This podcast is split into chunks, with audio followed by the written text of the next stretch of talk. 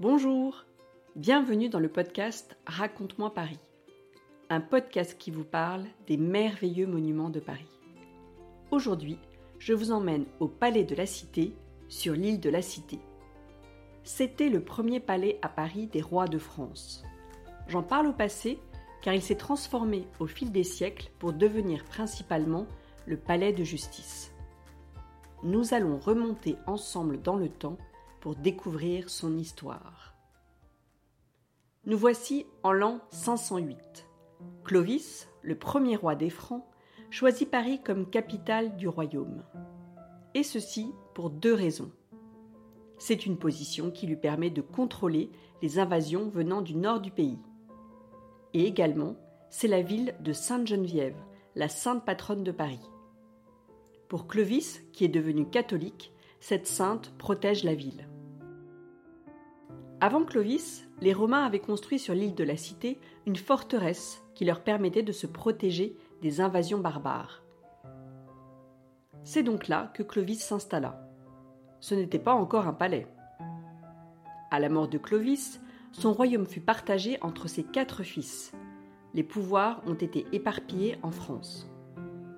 Il fallut attendre environ 400 ans et l'arrivée du Capet pour que Paris devienne le lieu de résidence des rois. C'est le fils du Capet, appelé Robert le Pieux, qui fit de grandes transformations pour que la forteresse de l'île de la Cité devienne un palais.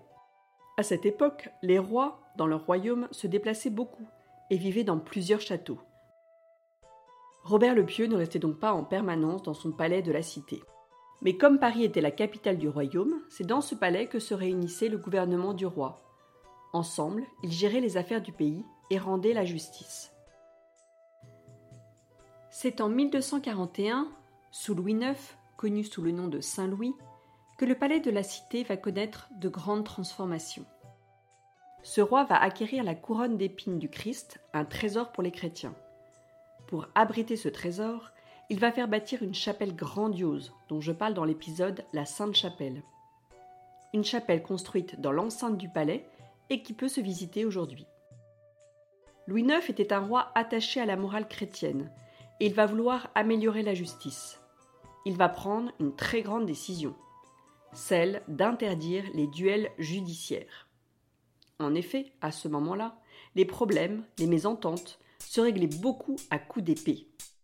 Ce qui, en réalité, n'était pas très équitable, car celui qui gagnait n'était pas toujours celui qui avait raison, mais plutôt celui qui maniait le mieux l'épée.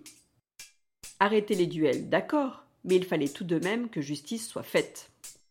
Louis IX développa donc dans son palais la fonction judiciaire qui prit beaucoup d'ampleur au fur et à mesure des années. Car plus le royaume de France s'agrandissait, plus la population s'accroissait, plus il y avait d'affaires à traiter, que ce soit dans les domaines du commerce, des propriétés terriennes ou encore des relations humaines. Pendant le siècle qui suivit, l'activité du palais de la Cité va considérablement augmenter. Le rayonnement de la France, en partie grâce à Louis IX, qui devint Saint-Louis après sa mort, l'engage à développer des relations avec les autres pays. Il fallait recevoir les souverains et les représentants des pays voisins, et pour cela, des réceptions étaient organisées. Il fallait une salle digne du roi pour recevoir, ainsi que des cuisines pour organiser des banquets. La salle de réception s'appelait la Grande Salle. Elle était richement décorée et surtout, elle possédait une galerie de statues des rois de France. Ces statues étaient positionnées en hauteur, à 5 mètres du sol. Il y en a eu jusqu'à 58. Dans cette salle étaient installées de grandes tables de banquet où étaient servis des plats d'exception, dont certains nous choqueraient un peu aujourd'hui, parce qu'ils proposaient parfois à leurs invités du cygne, du pan et même du héron. Il y avait beaucoup de gibier, comme du sanglier ou du cerf, car les rois aimaient chasser. Mais les réceptions n'étaient pas si fréquentes, et cette grande salle était utilisée le reste du temps comme lieu de réunion pour les conseillers du roi ou les avocats qui pouvaient s'y retrouver pour échanger. Malheureusement, cette salle a brûlé dans un incendie au début du XVIIe siècle et toutes les statues des rois ont disparu. Juste au-dessous se situait une salle de même taille appelée la grande salle basse. C'était dans cette salle qu'avaient lieu les repas des soldats et des gens qui travaillaient au palais. Cette salle est intacte et magnifiquement conservée avec de très belles voûtes. Tu peux aller la visiter, je t'en parle à la fin de l'épisode. Pour nourrir toutes ces personnes, il fallait une grande cuisine. Elle existe toujours et c'est impressionnant de voir ces quatre immenses cheminées dans lesquelles tu peux même rentrer. Chaque cheminée avait une utilité spécifique. Rôtisserie, poisson grillé, potage et enfin ragoût, une sorte de plat en sauce. Le roi ne pouvait plus gérer toutes les affaires. Il va donc confier à d'autres le pouvoir de prendre des décisions à sa place. Des personnes qui vont se former et être qualifiées pour rendre justice en son nom. C'est à cet effet que le petit-fils de Saint Louis, le roi Philippe le Bel, créa le Parlement dans le palais de la Cité. Les membres de ce Parlement sont des conseillers du roi. Ils parlent des affaires du royaume et prennent des décisions. C'est le roi qui désignait les personnes qui y figuraient. Le sceau du roi a alors une importance capitale. Le sceau, c'est la signature qui est faite grâce à un tampon de cire et qui représentait le roi sur son trône. Le roi faisait apposer son sceau sur les documents officiels. Ce sceau était confié au chancelier, qui est la personne qui s'occupe de tous les actes du roi. On appelait le chancelier le garde du sceau. C'est de là que vient l'appellation garde des sceaux pour le ministre de la Justice. Le roi avait fait installer dans l'enceinte de son palais toutes les fonctions importantes pour gouverner son royaume la Chambre des comptes, qui est un peu l'ancêtre du ministère des Finances, la Chambre des enquêtes, la Chambre des requêtes et bien sûr le Parlement. La cour du roi se retrouve dans la grande chambre pour tenir parlement. C'est la plus haute cour de justice du royaume. Cette salle n'existe plus, mais était richement décorée avec des murs tapissés de fleurs de lys et ornés de dorures. D'ailleurs, elle était aussi appelée la chambre dorée. Pour montrer que les membres de cette grande chambre agissaient sous pouvoir du roi, ils sont vêtus comme lui, avec une grande robe noire, et ils portent le même chapeau. Cette robe noire était réversible et devenait rouge pour les grandes cérémonies. Cela montrait qu'ils exerçaient la justice royale. Toutes ces personnes qui travaillaient au palais rentraient chez elles à la fin de la journée. Seules quelques personnes proches du roi y résidaient, comme le garde du sceau. Il fut d'ailleurs installé la première horloge publique que tu peux toujours voir à côté de l'entrée de la conciergerie. Cette horloge rythmait l'arrivée de tous ceux qui travaillaient au palais et qui devaient se présenter à 9 heures. Autrement, c'étaient les cloches des églises qui permettaient de connaître l'heure lorsqu'elle sonnait. Pour gérer toute cette vie au palais, le roi nomma un concierge qui s'occupait d'organiser toutes les activités, les va-et-vient des commerçants, l'arrivée des marchandises et les constructions ce concierge va avoir de plus en plus de responsabilités au fil du temps, dont celle d'exercer des fonctions de policier et d'intervenir en cas de trouble ou de vol. Ce concierge pouvait ainsi mettre les fautifs dans une prison installée dans une grande tour dans l'enceinte même du palais de la cité. Avec l'arrivée sur le trône du roi Charles V en 1382, le palais de la cité perdit peu à peu ses fonctions royales. Ce roi trouvait que le palais n'était pas assez bien protégé en cas d'insurrection. Il décida donc de faire des travaux au palais du Louvre pour en faire une résidence royale.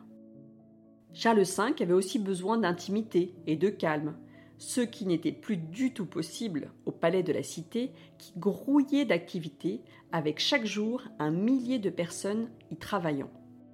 Il décida de construire une résidence royale, l'hôtel Saint-Paul, proche de la Bastille. Il y eut donc des déménagements depuis le palais de la Cité.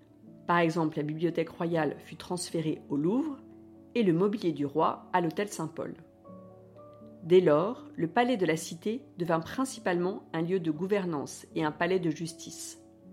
Néanmoins, les grandes réceptions y avaient toujours lieu et la famille royale allait à la Sainte-Chapelle pour assister à la messe.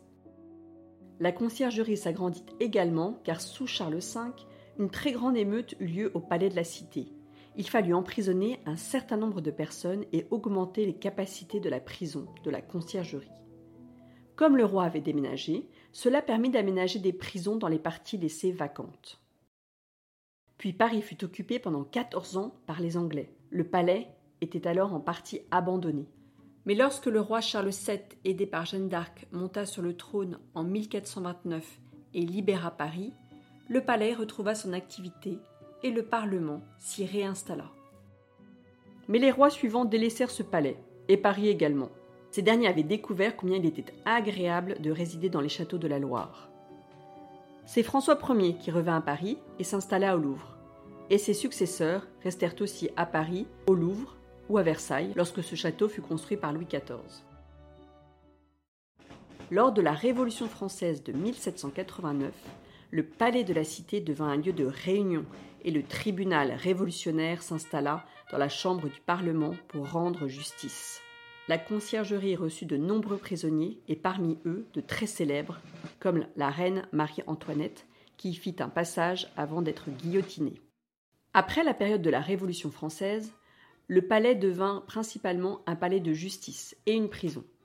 La prison ferma définitivement ses portes au début du XXe siècle. Mais un musée a été construit à l'intérieur de la conciergerie et tu peux voir une partie de ces prisons.